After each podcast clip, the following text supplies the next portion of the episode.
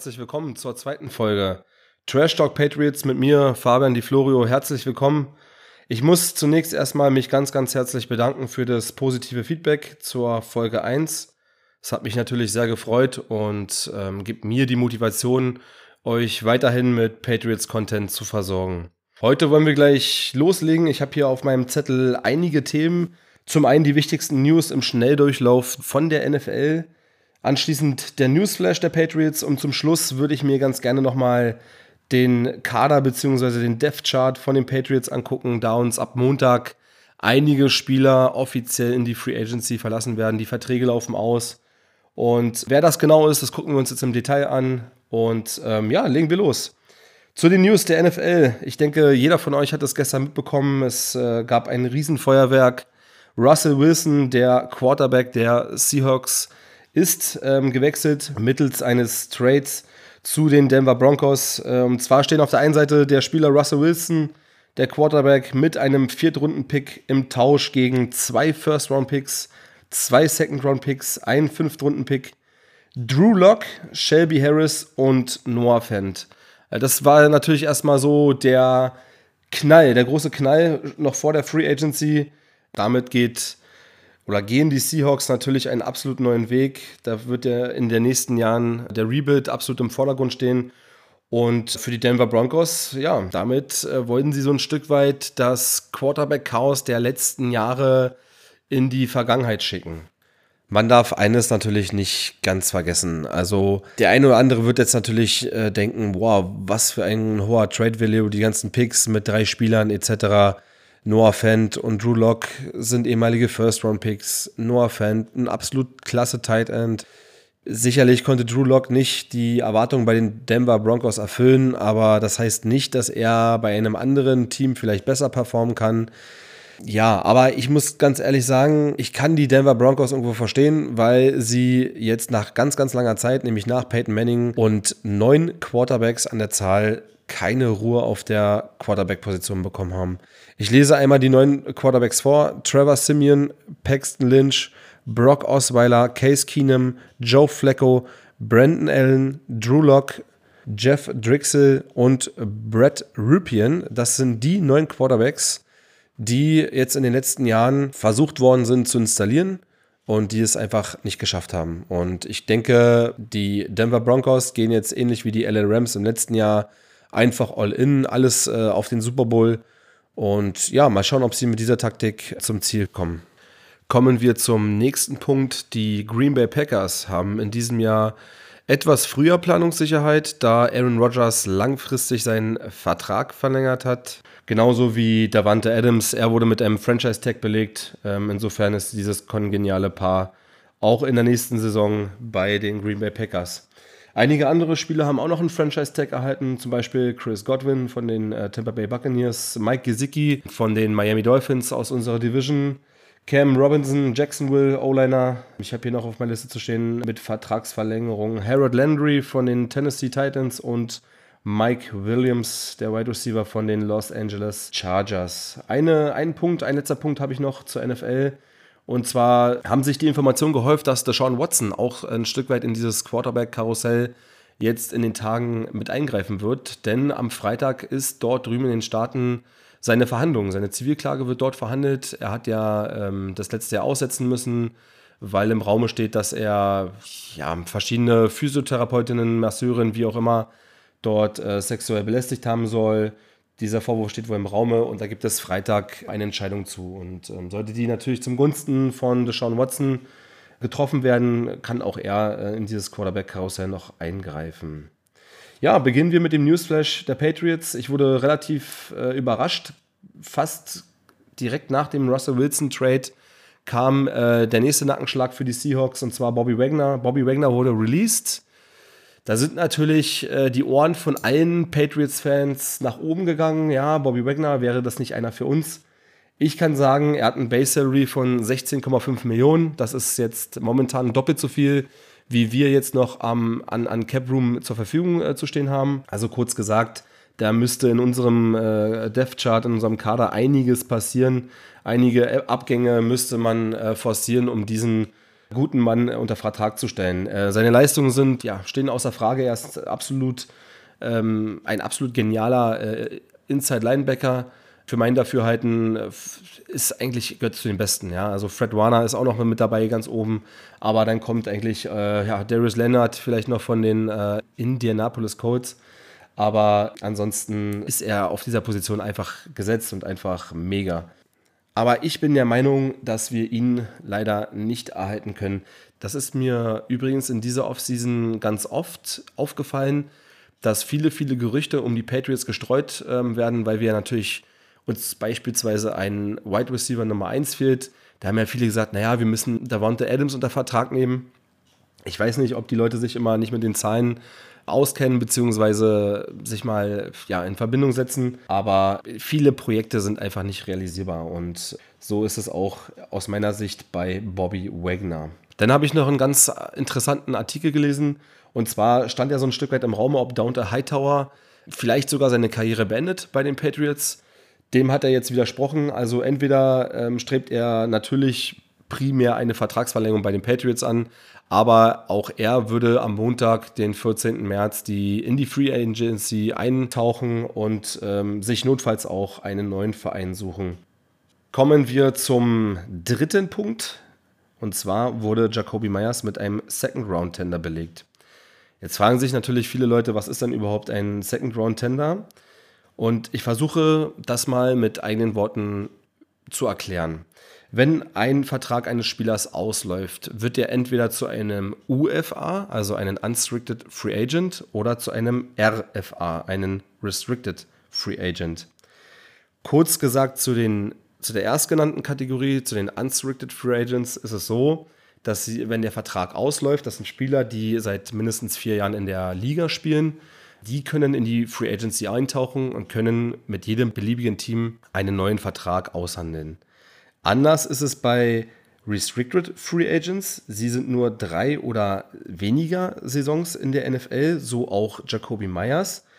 Und er hat sozusagen, er kann noch mit einem Tender belegt werden. Das heißt, es gibt einen First-Round-Tender, einen Second-Round-Tender. Das sind die beiden großen Kategorien. Und die sind an einem Gehalt gebunden. Der First-Round-Tender ist momentan bei 5,5 Millionen äh, Gehalt angesiedelt und der Second-Round-Tender bei 3,5 Millionen Dollar angesiedelt. Jacoby Myers hat jetzt einen Second Round Tender erhalten. Das heißt, er würde oder er hat einen, einen Vertrag, ein Angebot über 3,5 Millionen Dollar für das Jahr 2022 von Bill Belichick erhalten. Jetzt ist es aber so, dass er trotzdem in die Free Agency eintauchen kann, mit anderen Teams auch dort Verträ neue Verträge aushandeln kann, die auch annehmen kann, wenn er also quasi von einem anderen Team ein gleichwertiges oder besseres Angebot erhält kann er das annehmen, aber das Team muss dann einen äh, Second-Round-Pick sozusagen als Kompensation den New England Patriots überlassen. Jetzt kann man natürlich sagen, ja, das ist ja einfach, dann würde ich einfach jeden RFA mit einem First-Round-Tender belegen, weil wenn ein anderes Team mehr bietet und er sich für dieses Team entscheidet, dann kriege ich auf jeden Fall ja einen First-Round-Pick als Tausch. So einfach ist es ja nicht, weil diese, wie ich gesagt habe, eben schon diese First Round und Second Round Tender sind an Gehältern ähm, gebunden und sollte ein Verein oder eine, ein Team für den Spieler nicht bieten, dann muss ich ihm ja gemäß des Tenders auch das Gehalt zahlen für das neue Jahr. Und bei Jacoby Myers ist es jetzt, wie gesagt, der Second Round Tender, 3,5 Millionen Dollar.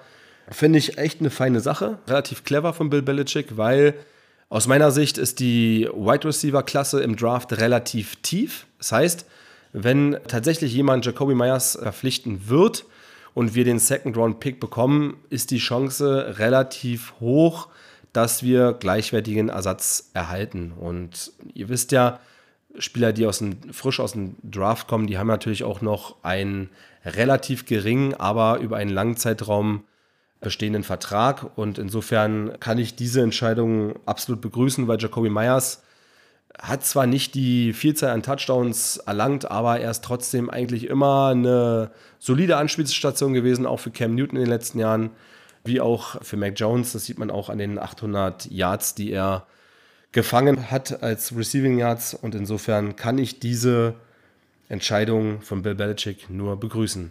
Da würde ich aber ganz gerne auch eure Meinung noch hören. seid so nett und ja, schreibt mir das einfach mal auf den Social Media Accounts. Würde ich ähm, wirklich liebend gerne mal eure Meinung dazu hören.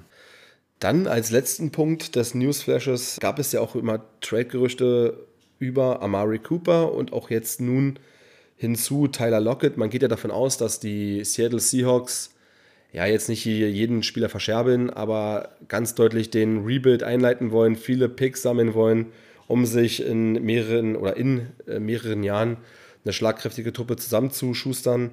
Ähm, in dem Fall muss ich aber sagen, Amari Cooper hat ein Base Salary von 20 Millionen Dollar.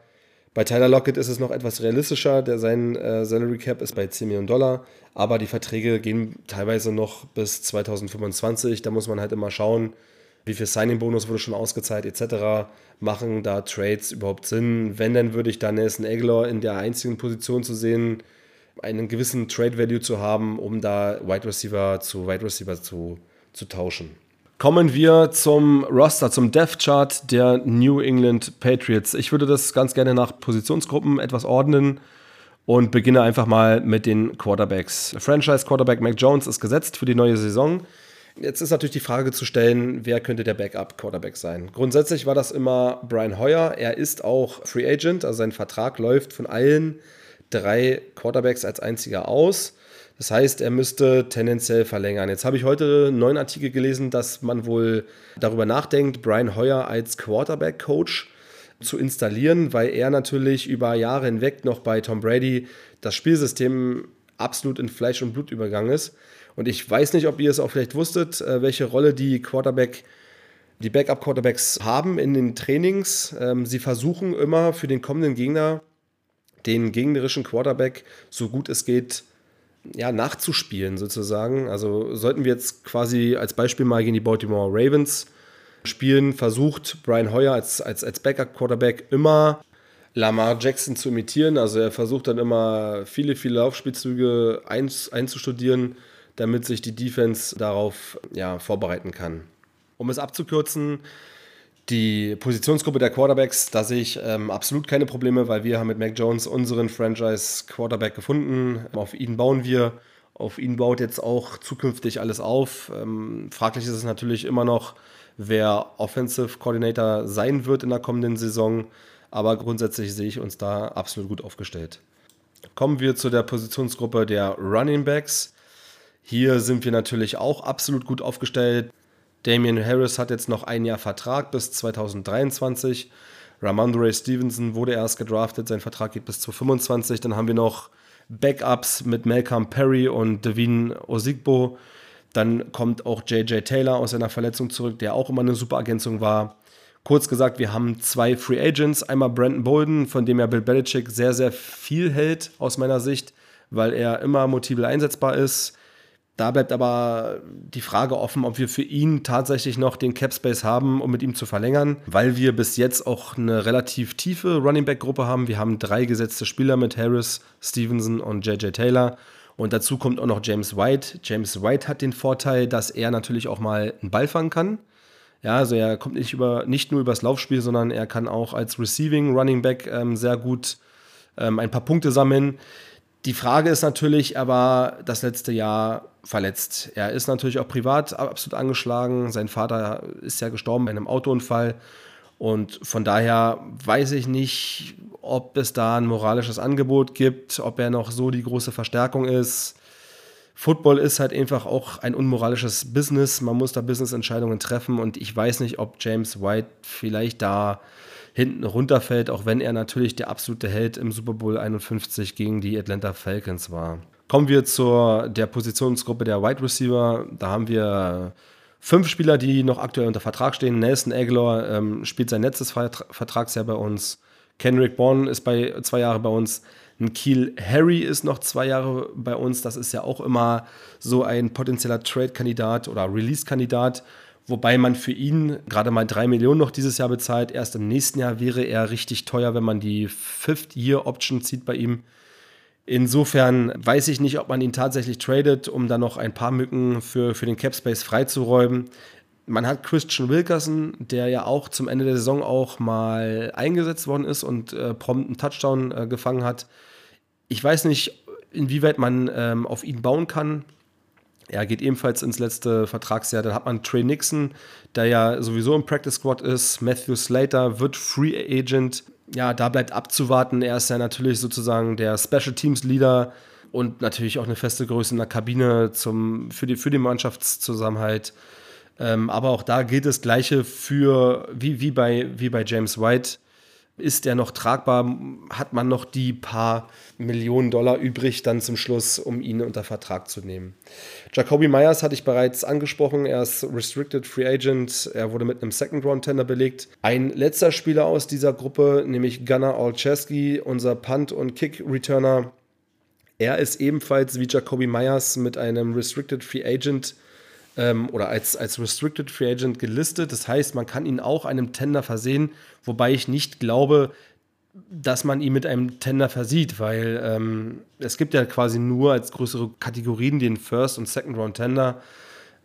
Das ist er, um ehrlich zu sein, einfach nicht wert. Er ist ein Special Teams Spieler, also ein Returner, kann natürlich super viel Auswirkung haben, wenn du wirklich da einen, einen, einen Pro-Spieler auf dieser Position hast.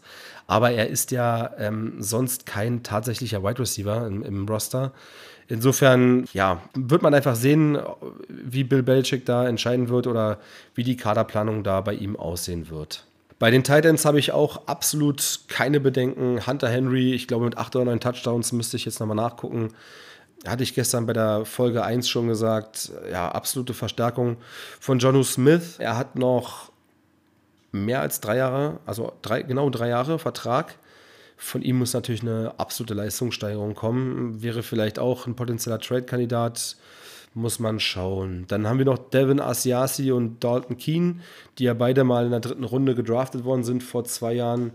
Die haben auch noch zwei Jahre Vertrag spielt sich alles so ungefähr um die 1,2 und 1,1 Millionen Base Salary ab. Das sind jetzt einfach ähm, Spieler, die in der Tiefe als Backup fungieren und ähm, sicherlich auch mal für im Laufspiel für die eine oder andere Blockingarbeit oder halt bei den Special Teams eingespielt werden.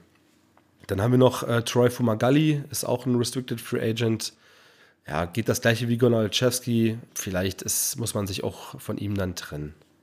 Kommen wir zur Offensive Line. Da haben wir mit, oder wir haben ja generell eine, von den Statistiken her, auch von dem PFF-Ranking her, eine sehr, sehr gute Offensive Line. Man sagt ja immer so Top 5. Ich würde eher sagen so Top 10, weil ganz so solide waren sie dann auch nicht. Hatten zwar auch immer mal wieder mit Verletzungen zu kämpfen. Aber die Starting Five, die es jetzt gibt, quasi mit Isaiah Win auf Left Tackle, die beiden Guards, äh, Mike Onvenu und Shaq Mason, die sind gesetzt. Der Center David Andrews ist gesetzt. Einzig und allein der Right Tackle bricht weg, und zwar Trent Brown. Ich denke, der wird auch schwer zu halten zu sein, weil man für ihn auch potenziell über 10 Millionen äh, Base Salary ähm, freimachen müsste. Das wäre eine Position, wo, wir, wo ich mir wünschen würde, dass wir so in der zweiten oder dritten Runde im Draft nochmal nachlegen, dass wir da gut aufgestellt äh, sind. Was ich mir vorstellen kann, ist Ted Karras, der zweite O-Liner, wo der Vertrag ausläuft. Da könnte ich mir vorstellen, dass man mit ihm verlängert, weil er ja multiple einsetzbar ist, so wie auch im letzten Jahr. Er hat auch teilweise auf Guard gespielt, hat teilweise David Andrews ähm, ersetzt auf Center und von daher ähm, ja, ist das so eine Allzweckwaffe, die man auf jeden Fall vielleicht auf der zweiten Reihe nochmal mit auf dem Tableau haben sollte.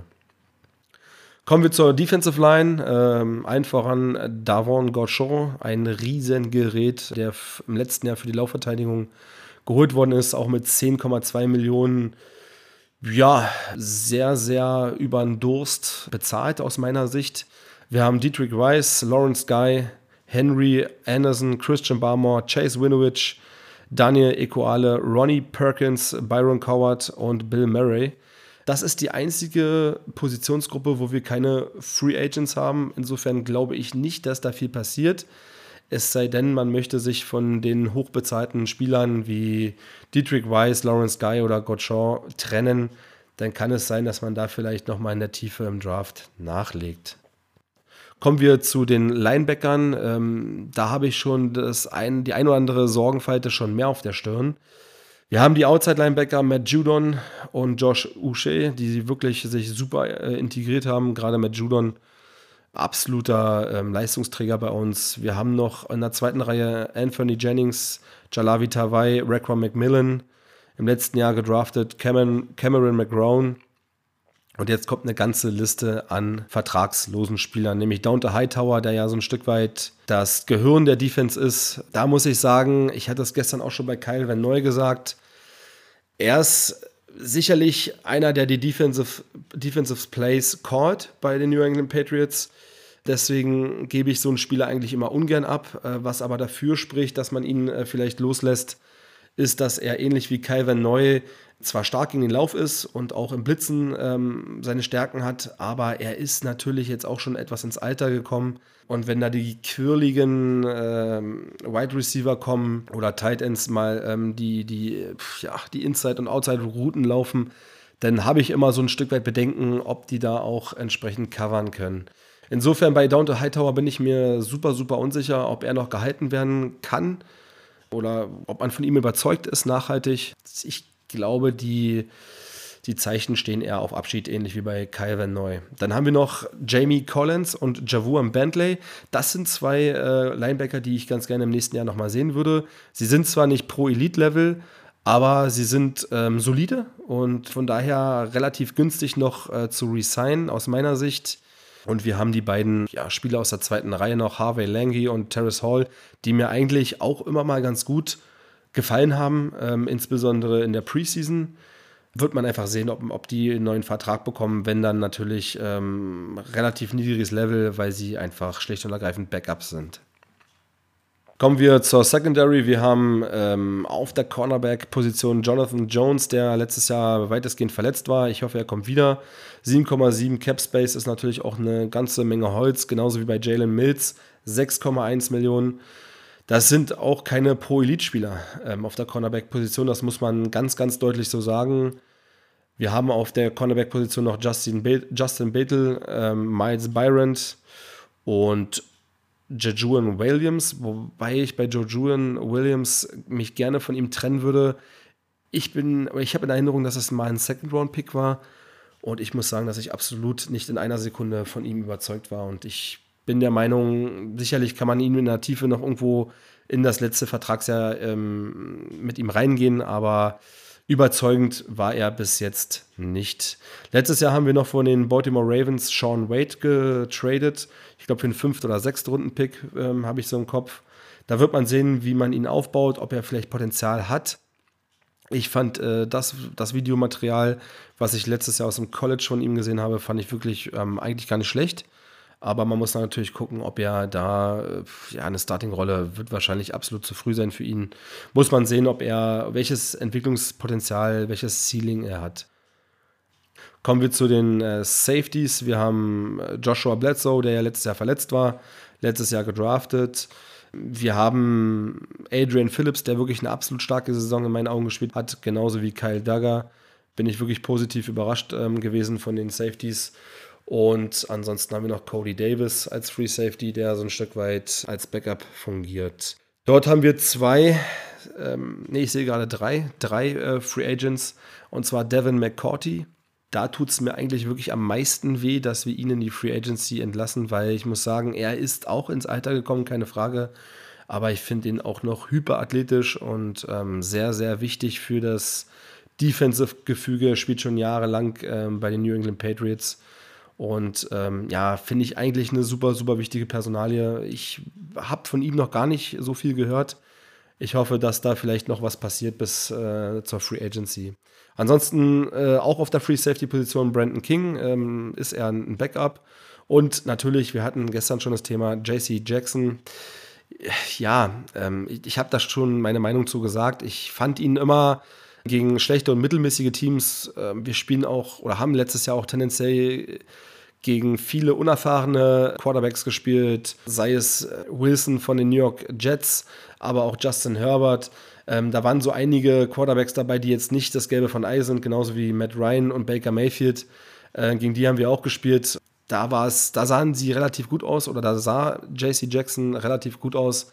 Aber ich bin, ich bleibe bei meiner Meinung, ähm, geht es gegen die ganz großen Teams, gegen gute Quarterbacks und auch Wide Receiver, wie zum Beispiel ähm, Allen von den Bills und ähm, Stefan Diggs. Da sah er schon des Öfteren relativ schlecht aus, auch wenn die Statistiken immer mal etwas anderes sagen, beziehungsweise ja, viele, viele Interceptions ge gefangen hat und auch im, im, in Man-Coverage einfach super ist. Er ist aber für mich keiner, für den ich jetzt nochmal 20 Millionen hinlegen würde, bin ich ganz, ganz ehrlich. Kommen wir zu den Special Teams. Jake Bailey hatte ich gestern auch schon gesagt, jetzt mit 4 Millionen Base Salary natürlich der bestbezahlteste Panther. Da müssen wir auf jeden Fall versuchen, da irgendwie den Vertrag umzustrukturieren. Long Snapper Joe Cardona ist ja auch so ein Urgestein bei den Patriots. Wir haben Kicker Quinn Nordin und Kicker Nick Falk, wobei Nick Falk auch Free Agent wird. Jetzt muss natürlich äh, Bill Belichick sich entscheiden, setzt sich auf den alten Veteran Nick Falk, der ja eigentlich mich in den letzten zwei Jahren absolut überzeugt hat. Das hätte ich nicht gedacht, weil sein Start bei den Patriots auch relativ holprig war. Oder setzt sich auf den Jungen von der Universität von Michigan auf Quinn Nordin. Ähm, wird sich vielleicht auch noch zeigen. Da kann man aber auch noch mit einem Cut arbeiten, weil man sowieso meistens nicht die großen, äh, den großen Signing-Bonus vergibt. Ähm, ich denke, die, die Position äh, bereitet mir jetzt nicht so viel Stirnrunzeln. Insofern, unterm Strich haben wir natürlich zwei bis drei ganz, ganz große Positionsneeds. Einmal den Linebacker, einmal Cornerback und aus meiner Sicht müsste man eigentlich auch potenziell etwas auf der Wide Receiver Position machen, wobei ich ehrlicherweise sagen muss, dass von den Free Agents wir uns eigentlich niemanden, also wir können uns keine Bombe leisten, muss man einfach so sagen. Eine Nummer 1, ein Nummer 1 Wide Receiver können wir uns in der Free Agency einfach absolut nicht leisten. Was bleibt unterm Strich übrig? Natürlich der Draft, wobei ich nicht weiß, ob Bill Belichick tatsächlich nochmal in der ersten Runde ähm, einen Wide Receiver draftet, weil ähm, man hat die schlechten Erfahrungen mit Keel Harry gemacht. Ähm, bleibt einfach abzuwarten. Ich bin der Meinung, dass Bill Belichick eher auf Linebacker oder Cornerback geht, weil in der zweiten und dritten Runde auch noch sehr, sehr gute Wide Receiver auf dem Board sind. Beispielsweise John Matchy, der Dritte, der ja auch mit Mac Jones bei Alabama zusammengespielt hat, der wird gerade in der dritten Runde gelistet. Und man hat letztes Jahr auch gesehen zwischen Joe Burrow und äh, Jamar Chase, wie wichtig so eine Verbindung aus dem College vielleicht auch ist. Den habe ich ganz besonders im Auge. Aber wie gesagt, den Draft, den beleuchten wir ähm, nochmal gesondert in den nächsten Folgen. Da freue ich mich auch schon riesig drauf. Ich habe aber dennoch ein paar Spieler, die für uns in der Free Agency interessant wären. Ich würde einfach mal mit den Linebackern beginnen. Ich habe jetzt hier auf meinem Board Rashan Evans ähm, von den Tennessee Titans. Er hat ungefähr so ein Base Salary um die 3 Millionen. Sein Vertrag läuft auch aus und wäre damit auch frei zu verhandeln, der neue Vertrag. Genauso wie Josie Jewell von den äh, Denver Broncos. Oder ich weiß nicht, ob ihr ihn kennt, Alex Anzalone, der hat mal bei den äh, Saints gespielt, letztes Jahr bei Detroit. Finde ich eigentlich ein richtig genialer ähm, Linebacker für wenig Geld.